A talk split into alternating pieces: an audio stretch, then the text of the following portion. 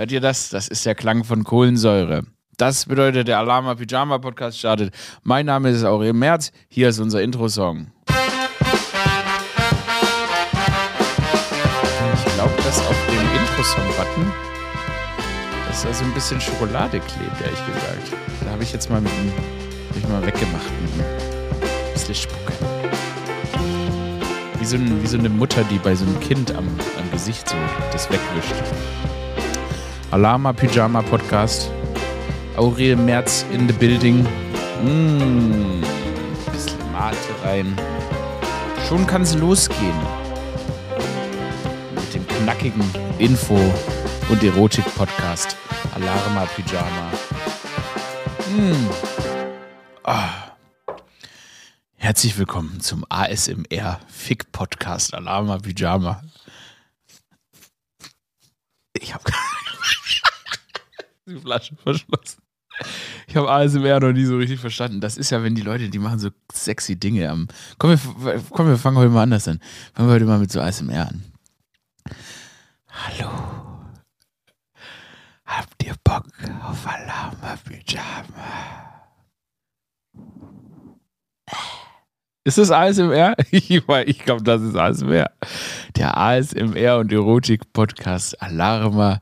Pyjama meldet sich mit einer neuen Folge. Ich weiß nicht, wie viel das ist, aber es ist auf jeden Fall eine sehr wichtige Folge. Warum? I don't know. Herzlich willkommen. Ähm, was geht ab bei euch? Was geht ab bei euch? Habt ihr eine gute Zeit? Äh, wie geht sich der Winter an? Ich muss ja sagen, der Winter bisher, also für mich ist Winter ab November, das ist jetzt einfach mal so festgelegt. Letzte Woche war ja nochmal irgendwie, keine Ahnung, wir 27 Grad im Oktober.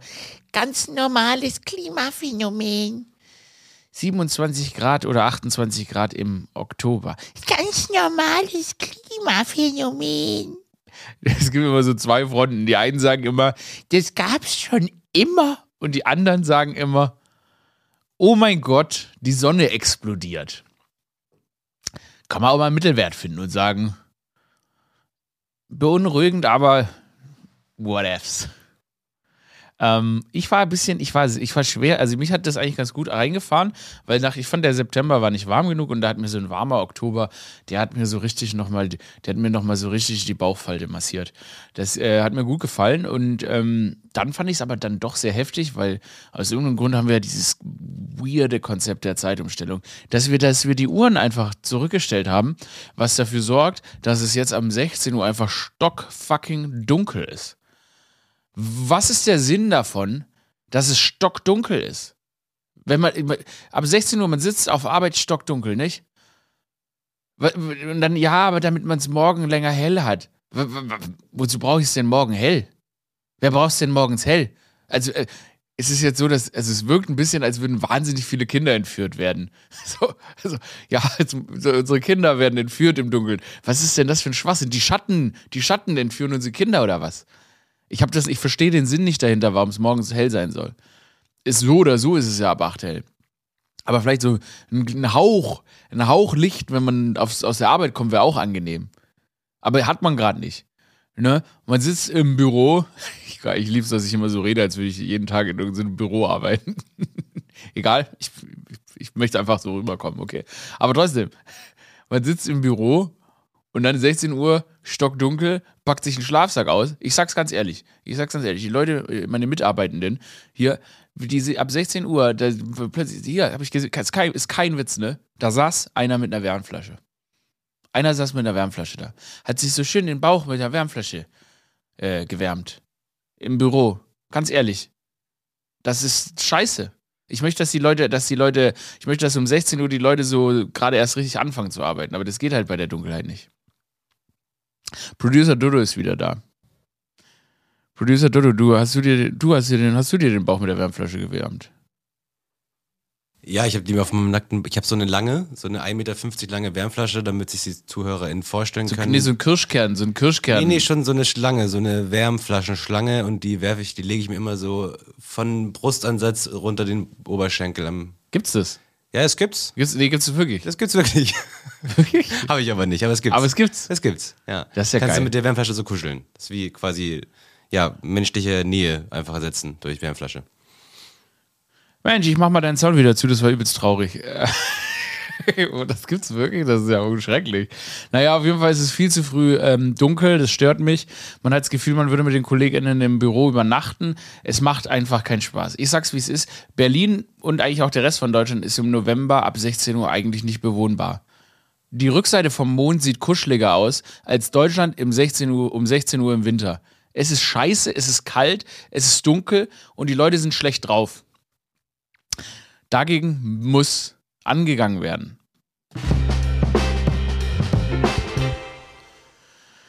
Diese Woche steht einiges an. Ich hoffe, ihr seid bereit dafür. Ähm, und zwar denke ich, dass wir die Böller-Verbotsdiskussion langsam beginnen dürfen. Äh, das habe ich mir vorgenommen. Ich finde, im November ist so ein richtig schöner Startschuss, weil die Böller-Verbotsdiskussion, die ist so ein bisschen mein Advent. Böllern. Böllern. Weil ich finde, Böllern ist, ist ein wichtiges Thema für dieses Land und wenn wir das jetzt kurz vor Silvester erst beginnen, dann haben wir ja gar nichts davon. Da kommen wir gar nicht die größten Schrott-Takes raus. Ne? Ich will, dass sie richtig, ich will, dass die Bildzeitung sich da so richtig wund schreiben kann. Ich will, dass äh, aber, auch, aber auch hier diese, auch, auch linke Publikationen sich da wund schreiben können. Ich möchte einfach, dass viele Sätze fallen wie die Freiheit äh, Deutschlands äh, wird beim Böllern entschieden. Ich möchte, dass gesagt wird, Böllern ist das Einzige, was uns vom Affen unterscheidet. Böllern ist das Einzige, was uns vom Affen unterscheidet. aber so wirkt das. Die Leute, ey, wenn du den Böllern verbietest, das ist so. Aber Böllern, da, Böllern, das ist Freiheit. Und dann fahren die nach Polen. Leute, Mann, es gibt erwachsene Männer, äh, Männer, zu Recht. Es gibt erwachsene Männer, die fahren so nach Polen, um sich dann so besonders harte Böller zu kaufen. Stellt euch mal vor, ihr seid, ihr seid ein erwachsener Mann, wie, wie, wie ich zum Beispiel. Und dann sagen wir, nee, ich fange jetzt mit meinen Kumpels, mach wirklich den, mach den Aufwand und fahre über die Grenze, um mir dort billige, starke, gefährliche Böller zu kaufen. Die hier verboten sind, mit denen ich mir theoretisch auch die Hand, Hand also mich verletzen könnte. Das ist so geil. Und da möchte ich diese Diskussion möchte ich dieses Jahr richtig genießen. Ähnliche, ähnliche Kerbe schlägt übrigens äh, mein Lieblingsthema der Woche. Habt ihr diesen Habt ihr diesen Bildreporter gesehen? Da war so ein Bildreporter, okay? Der hat sich, ähm, der hat sich, also die, diese Klima, ähm, die Klimapolizei, also die äh, Last Generation, diese KlimaaktivistInnen, die kleben sich ja immer mit Uhu an die Straße fest. Und da hat dann die Bild, hat dann so, so riesengroß getitelt in ihrem, in ihrem coolen kleinen Twitch-Livestream oder was die da machen. Äh, jetzt nervt Bild zurück. Und das Geilste war, dass jetzt haben sie, haben sie jetzt J-E-Z-T geschrieben. Und dann so, haben sie so einen Bildreporter hingeschickt, so ein ganz sympathischer Typ, also wirklich ein Mensch, auch ein richtig angenehmer Genosse. Und der hat sich dann neben die KlimaaktivistInnen gesetzt und Flöte gespielt und gesagt, jetzt nerv ich zurück und denen dann so nervige Fragen gestellt und so Kuscheltiere, die auch quieken, dahingestellt. Und das wurde dann in der Community von den BildzeitungsleserInnen richtig abgefeiert. Also in den YouTube-Kommentaren, da hat es gebrannt, ey, piu, da haben die eine riesen Party gefeiert. Ich, und das ist, also, und ich fand das, also ich beobachte das Ganze ja dann immer aus einer sehr philosophischen Perspektive. Das ist einfach mal ein Credit, den ich mir jetzt zuschreibe. Und da hatte ich das Gefühl, das beschreibt eigentlich ganz gut den Zustand, den wir haben. Die einen machen, die einen wenden ein Mittel an, um Leute zu nerven, um auf etwas aufmerksam zu machen, und jemand anderes nervt härter zurück ähm, und feiert sich dann dafür, dass er noch nerviger ist. Und ich glaube, auf diesem, das ist, da sind wir gelandet als Gesellschaft. Das ist exakt, wo, wo wir hinwollen und wo wir, ähm, wo wir ja, das ist die Art und Weise, wie wir alle Themen dieser, dieser Zeit gerade verhandeln. Wie siehst denn du das, Producer Dodonik? Ja, ich fand das eine, erstmal eine ganz starke Aktion von der Bildzeitung, von dem Reporter da. Ähm, ja, was soll ich sagen? Er hat zauberhaft die Blockflöte, ich weiß gar nicht, ob du es gesagt hast, aber er hat mit einer Blockflöte genervt und so hat Blockflöte scheiße. gespielt. Ähm, ja, und ich finde, das sind echte Freiheitskämpfe halt, ne? Gegen die Klimakaoten da unten, die sich da an die A100 kleben. Weil ähm, das war schon Ja, meine Meinung. Ja, jetzt mal erst, das war schon krass peinlich, ja, oder? Um Gottes Willen, also das ist ja der größte Absturz überhaupt. Also, aber ich meine, was erwartet man denn auch, äh, was da vom Bild TV kommen soll? Ähm, ja, ja. Also es ist ja, Leider funktioniert es ja, ne? Dann gucken sich das halt irgendwie ein paar hunderttausend Leute das an. War ja das, das Ding, das Ding war ja das in den Kommentaren, die Leute, die das geguckt, also die Leute haben das richtig gefeiert. Ich war so irritiert. Ich krieg das in so richtig Bauchschmerzen. Ähm, wenn ich sehe, dass, also ich meine, ich weiß nicht, wie die Kommentare da gefiltert werden und was sie löschen oder was sie nicht löschen oder so weiter, aber es wirkte schon, als wenn die Leute das mega dingen, dass ähm, sowas, also das ist also, das ist so die Art Humor. Die, die kennen schon ihre Zielgruppe oder nicht? Also. Ja, krass. Ja, aber ich denke mal auch, also auch überhaupt als der Reporter, ne, abgeschlossenes Journalismusstudium und dann sowas machen. Ja. Ich glaube auch, dass du da halt in so einer Redaktion so krass angepeitscht wirst. Dann wird dir gesagt, das ist eine coole Idee und dann kommt jetzt zurück, Alter, ich feier dich und dann gibt es da so High Fives. Und ähm, am Ende denkt jeder, er ist cool, obwohl er eigentlich nur in, dem, in der Form ein Arschloch ist. Also, das ist ja das Gegenteil von Dialog. Das ist ja so ein bisschen Bully-Comedy. Also bin ich im Sinne von Bully Herbig, sondern von Mobbing-Comedy. Ähm, schade. Beherrschendes Thema der Woche. Hoi, hoi, hoi, hoi ist, hier, ich habe ja ein bisschen was zum Beben gebracht. Das Thema der Woche ist, dass Elon Musk Twitter gekauft hat, aber nicht nur das, sondern dass er will, dass jetzt es 8 Euro kostet. Also der will, dass es 8 Euro kostet, wenn man seinen blauen Haken behält. Und ähm, dementsprechend regen sich natürlich viele Leute auf, ähm, dass sie ihren blauen Haken, dass er sie lieber bezahlen soll für ihren blauen Haken. Und ähm, ich finde auch ein bisschen seltsam, warum man ihm 8 Dollar zahlen soll für diesen scheiß blauen Haken. I don't care about that thing. Take it. Take it weil dieser Haken bringt doch gar nichts. Also ich meine, er müsste dann noch ein paar coole Zusatzfeatures machen und so weiter, ähm, aber aktuell macht das überhaupt keinen Sinn und ich weiß nicht, ich glaube, wenn ich das richtig sehe, ich als Social Media Entrepreneur, ja genau, äh, habe gemerkt, dass ich glaube, es hat noch bei keinem Social Media, äh, keiner Social Media Plattform ein Pay-Modell funktioniert. Dementsprechend halte ich das für eine ganz, ganz schlechte Idee. Abgesehen davon, also ich meine wirklich, Instagram irgendwie, da sehe ich manchmal nette Bilder, und Videos und es hat versucht ja immer noch irgendwie ansprechend zu sein in Form von ästhetischer Kultur. Aber Twitter ist ja eigentlich nur eine Plattform der schlechten Nachrichten. Und ich habe mir schon immer überlegt, was ist mein Exit aus dieser Plattform? Das heißt jetzt nicht, dass ich Twitter verlasse oder verlassen möchte. Aber ich habe mir schon überlegt, dass ich definitiv nicht mein ganzes Leben auf dieser Plattform sein werde, weil diese Plattform vor allem eins macht, und zwar schlechte Nachrichten überbringen und ähm, eine Hysterie ähm, bei mir persönlich, aber auch bei der Gesellschaft auslösen. Deshalb, ich bin meistens nicht besser gelaunt, wenn ich auf Twitter war. Im Gegenteil, eigentlich bin ich schlechter gelaunt. Also sobald ich mein eigenes Profil verlasse und nicht einfach nur wahllos meine Gedanken da reinhämmer, geht es mir eigentlich schlechter. Und möglicherweise ist natürlich diese Übernahme von Elon Musk und diese Veränderung, dass man sagt, okay, zahl für deinen blauen Haken, damit du dich abheben kannst, ist es schon vielleicht irgendwie der Anfang vom Ende ähm, dieser Plattform, wie gesagt, ich glaube, Bezahlmodelle auf Social Media, zwei Klassengesellschaften, eine zahlt, eine nicht zahlt auf Social Media, das hat so in der Form noch nicht so richtig funktioniert. Ähm, ich glaube, das funktioniert bei Dating-Plattformen, weil fürs Bumsen zahlen die Leute auf welche Art und Weise. Da gibt es ja Tinder Gold, äh, Bumble Yellow oder was auch immer.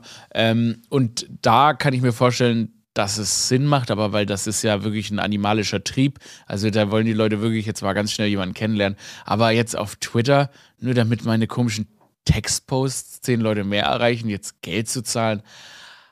Puh, I'm not sure about it. I'm not sure about it. Aber die Leute, die jetzt Twitter verlassen oder die auf Twitter bleiben, sind ehrlich gesagt genauso peinlich, weil ich sehe gerade immer nur, dass die Leute posten so, ich bleibe noch auf Twitter. Es braucht meine Stimme.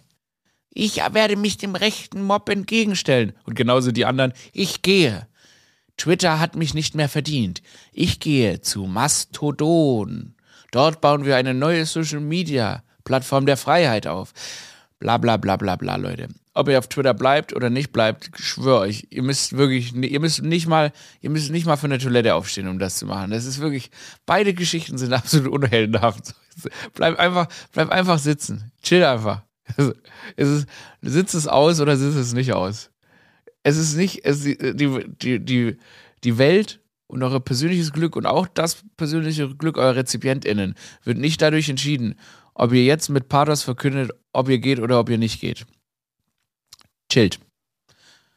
Außerdem gehen die Leute alle Mastodon, darüber wird auch zu sprechen sein. Mastodon, ähm, das ist ja die neue, ein dezentralisiertes Social Media Network, wo die Leute jetzt alle hier ähm, irgendwie Shop aufstellen und äh, alle sagen, wir bleiben, wir gehen jetzt zum Mastodon.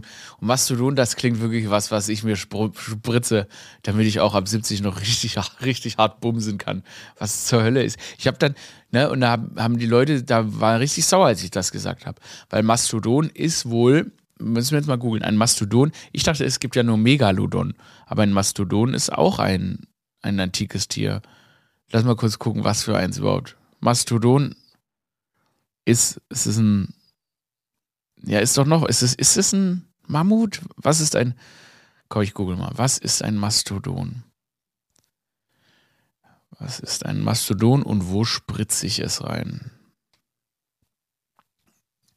Ähm, ausgestorbene Elefantenart. Wusstest du es? Nee, wusste ich nicht. Aber Megalodon ist doch so ein äh, Megahai, ne? Das ist ein Megahai. Aber die gibt's nicht wirklich. Also die sind, sind die echt? Ja, die gibt's wirklich. Ich war in. Jetzt Fabellesen. Ich habe einen ähm, Megalodon. Ähm, äh, ich habe. Da beende ich den Satz. okay. Nee, ich habe. Du, als was wir über dich neulich gelernt haben, Dodo ist ja ähm, äh, ein ähm, nautischer Typ. Der ist ja extra dann irgendwo in so einen Kaff gefahren, um da mal in so ein Aquarium zu gehen. Ähm, und ich, ja, ja, ja, und ich war in Südafrika in, im, äh, im Naturkundemuseum mhm. und hab dann, stand dann äh, wirklich Gesicht an Gesicht mit einem dem Skelett eines Megalodons. Okay. Das ist ein riesiger Hai. Ja, das ist krass. Ich dachte, das wäre ein Fabelwesen. Ähm, gut zu wissen. Wusstest du, was das größte Säugetier aller Zeiten ist? Das noch lebt oder ja, nee, du kannst rat, wie du willst.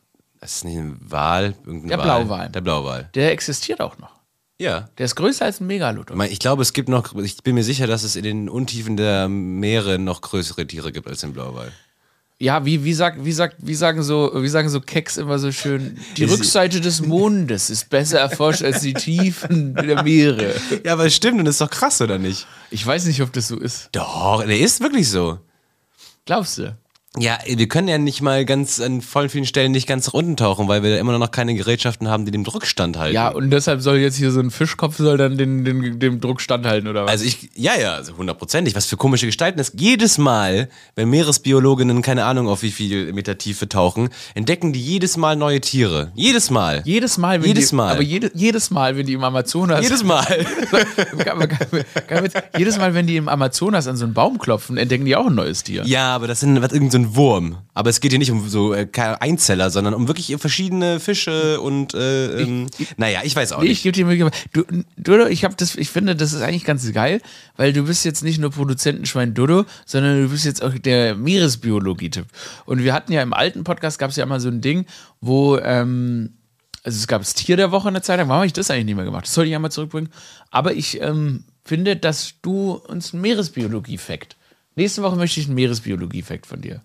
Ja, okay, das ist damit eine neue Rubrik. Genau. Dodos Meeresbiologie-Ecke. Dodos, Dodos Tipps des Meer, genau, Dodos Meeresbiologie-Ecke.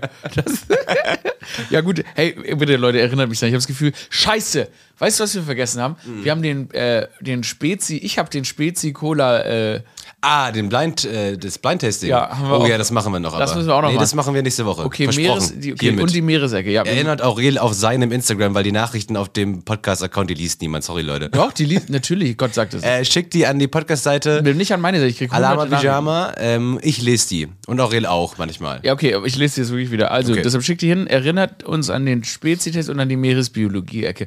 Bitte vor Mittwoch. So, gut, wo waren wir? Kleiner Exkurs. Jetzt haben wir es. Jetzt sind wir Meeres. So, so, da sieht man mal, wie stramm das Konzept dieses Podcasts aufgestellt ist. Da wird so ein kurze, kurzes, kurzes On-Air-Brainstorming. und das hier ist ein Meeresbiologie-Podcast. Sheesh.